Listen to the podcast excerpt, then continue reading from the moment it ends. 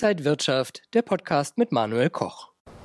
In dieser Woche hatte man mehrfach das Gefühl, dass hier die Sektkorken auf dem Parkett knallten, denn der DAX hat ein Allzeithoch erreicht, ebenso Gold und auch für den Bitcoin ging es kräftig nach oben. Woran liegt das? Was sind die Gründe und was könnten Anleger jetzt tun oder ist es sogar schon zu spät? Das bespreche ich mit Robert Halver von der Baderbank. Schön, Sie zu sehen. Grüß Sie, Herr Koch. Halver, der November lief schon super, gutes Plus von 15 Prozent ungefähr. Der Dezember ist jetzt auch so stark gestartet mit Allzeithochständen, Höchstständen. Warum läuft das gerade so gut? Ein Wort Zinssenkungsfantasie. Wir stellen ja fest, die Inflationsraten kommen deutlich herunter als erwartet, ja, und das heißt natürlich auch, die Notenbanken werden nichts mehr machen. Sie wehren sich zwar, ja, man sieht ja insbesondere Amerika, Amerika bei Fed-Chef Jerome Powell, dass er immer noch die Fahne der Inflationsbekämpfung hochhält, aber seine Truppen sind sehr müde geworden, definitiv, da kommt nichts mehr. Im nächsten Jahr werden wir massive Zinssenkungen sowohl bei der EZB wie bei der US-Notenbank sehen und wir wissen alle, der Zins ist ist der größte Feind der Aktienmärkte. Und wenn der Zins weniger Wehrkraft zeigt, dann ist das gut für Aktien. Jetzt äh, interessiert mich, wie Ihre Fantasien beim DAX so noch für dieses Jahr sind, Herr Halver. Also der Monat Dezember ist ja eigentlich ein ordentlicher Börsenmonat. Sehen wir da noch mal 17.000 Punkte vielleicht? Das ist nicht ausgeschlossen, aber Herr Koch, ich würde mir wünschen, dass uns das fürs nächste Jahr auch dann noch ein bisschen zurückhalten. Äh, wir sind ja in diesem Jahr, haben ja in diesem Jahr ein gutes Aktienjahr gehabt, ein sehr gutes, wie ich würde würd ich sogar sagen, wenn ich überlege, welche Horrorszenarien noch Ende des Jahres für 2023 kursiert sind, dann haben wir das ja ins Gegenteil verkehrt. Aber wenn wir jetzt alles verfrühstücken würde, würden wir es im nächsten Jahr nicht positiv. Da ist noch was drin. Ich bin auch sicher, dass wir im nächsten Jahr beim DAX weit über 17.000 dann ansteigen würden. Aber das wäre schön, erst im nächsten Jahr, weil die Zutaten ja gegeben sind. Nochmal Zinssenkungsfantasie, ich glaube, die wird noch unterschätzt. Und eine verbesserte Weltkonjunktur zumindest stabilisiert. Die Chinesen tun ja unheimlich viel, um ihre Wirtschaft zu stabilisieren. Und wenn Zinssenkungsfantasie aufkommt in, äh, in Amerika, ist das auch gut für die Wirtschaft, für neue Kreditaufnahmen und auch für die Weltwirtschaft. Und davon kann eine Exportnation, Industrienation natürlich nur profitieren. Gold ist auch ordentlich nach oben gegangen, auch das erste Mal über die Marke von 2100 äh, Dollar pro, äh, pro Unze. Äh, das ist ja auch zeitgleich mit den Aktienmärkten passiert. Hat das auch die gleichen Gründe oder warum ist Gold so gut nach ja, oben gegangen? Der erste Grund ist ganz klar zunächst die Zinssenkungsfantasie. Wir wissen alle, Gold in physischer Form hat ja keine Rendite im Sinne einer permanenten Auszahlung. Man könnte auch sagen, Gold bekommt keine Jungen. Ja. Zinspapiere haben natürlich Zinsen, aber wenn die Zinsen mal kleiner werden, ist natürlich auch hier die Wehrkraft äh, gegen Gold relativ schwierig. Ein anderer Faktor kommt aber auch noch hinzu. Wir stellen ja fest, dass gerade Notenbanken im asiatischen Raum, allen voran die Chinesen, ja massiv, ganz massiv in Gold investieren. Also in das sicherste Sachkapital, das man haben äh, kann. Sie wollen ein bisschen weg aus der Dominanz Dominanz von US-Staatspapieren. Natürlich ist das auch dem geopolitischen Disput geschuldet, dass die Chinesen sagen, warum sollen wir äh, Amerika permanent aus der Schuldenpatsche helfen? Nein, wir kaufen eben die Sicherheit, Gold und das macht ja mittlerweile auch Runde bei anderen Notenbanken. Und wenn Sie einfach mal schauen, äh, wie stark die Goldbestände angestiegen sind seit 2008, nachdem also mit der Finanzkrise klar war, die Finanzwelt ist nicht in Ordnung und das ja auch weitergeht, wir bald wieder sogar 1973er Zustände haben von den Beständen.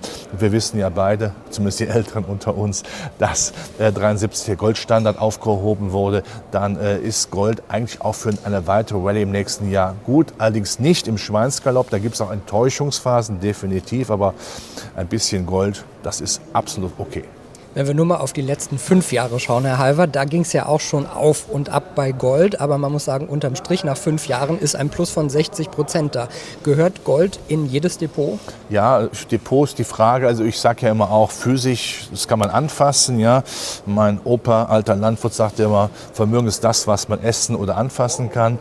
Gold kann man nicht essen, aber zumindest anfassen. Aber man kann natürlich auch sicherlich gerade nehmen am Markt. Es gibt ja einige Instrumente, die auf Gold dann auch gesetzt äh, haben. Ja, äh, Gold, meiner Meinung ist immer bis zu etwa 10 Prozent des liquiden Vermögens kann man sehr gerne in Gold, aber auch in Silber investieren. Wollen einzig vergessen, Silber ist natürlich nicht nur Edelmetall, sondern wird ja auch als Industriemetall gebraucht und ist ja sehr wichtig, quasi unersetzlich auch für alternative Energien. Also ich höre raus, Sie tendieren eher zu einem physischen Besitz als so Produkte wie Xetra Gold als ETF, ETC? Das geht genauso. Da ist überhaupt nichts gegen zu sagen. Das ist also die Geschmacksrichtung. Es gibt natürlich diejenigen, die sagen, man lässt das gerne vielleicht zwischen den Jahren mal durch die Finger gleiten, weil es auch schön ist. Ja? Dieser Gerd Fröbe-Effekt aus, äh, aus früher aus James äh, Bond-Filmen. Ja? Auch jetzt kokettiere ich wieder mit meinem Alter. Aber äh, entscheidend ist, dass man es auch hat, weil Gold enttäuscht nicht. Da muss ich mal eins sagen, Gold seit 6000 Jahren hat Geldfunktion, ist äh, Tauschmittel, ist nie schlecht geworden. Und wenn alle Stricke reißen, um es Plastik zu machen, den dicken Schinken beim Metzger, die Tofu-Packung, den Besuch beim Arzt bekommen Sie dann immer noch gegen Gold. Versuchen Sie das mal in einer Extremsituation mit buntem Papiergeld.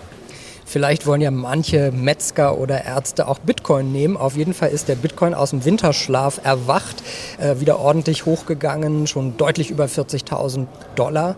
Äh, ist das auch etwas, wo Anleger ein Auge drauf werfen sollten? Ähm, die Kryptowährungen gehören mittlerweile zur Anlagefamilie, wie würde man sagen, eher zur knubbeligen Anlagefamilie, nicht zur Kernfamilie, weil ja ähm, immer noch der spekulative Charakter im Vordergrund steht. Es ist immer noch relativ schwer zu sagen, wie sich dann die Kryptowährungen entwickeln, aber sie gehören dazu. Als Spekulationsobjekt, wer es möchte, ja.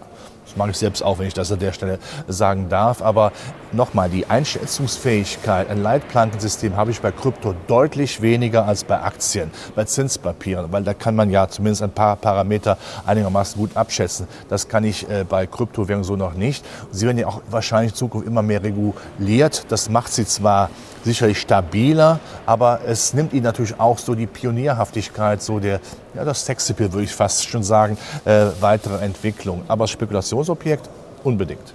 Also wir haben jetzt Aktien, Gold, Bitcoin, alles gerade gut gelaufen. Heißt das für Anleger, es ist jetzt schon fast wieder zu spät reinzugehen, weil es schon zu heiß gelaufen ist? Das ist ja mal die Frage. Haben wir jetzt einen Kontraindikator, dass die Märkte zu weit gelaufen sind? Ich kann mir vorstellen, dass wir im nächsten Jahr durchaus auch mal Sätze haben, wo man sagt, so, jetzt waren wir investiert 2023, jetzt warten wir mal ab, was das Jahr bringt. Was wichtig ist, die Zinssenkungsfantasie darf nicht enttäuschen, wird sie aber, glaube ich, nicht, weil wir brauchen ja sehr Überschuldung, auch Deutschland, wir brauchen ja diese Unterstützung Unterstützung der Notenbanken.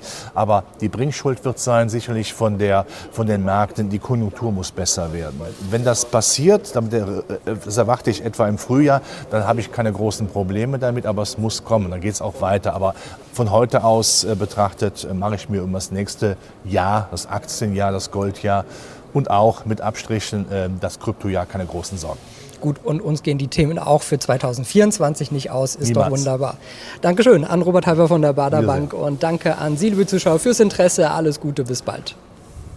Und wenn euch diese Sendung gefallen hat, dann abonniert gerne den Podcast von Inside Wirtschaft und gebt uns ein Like.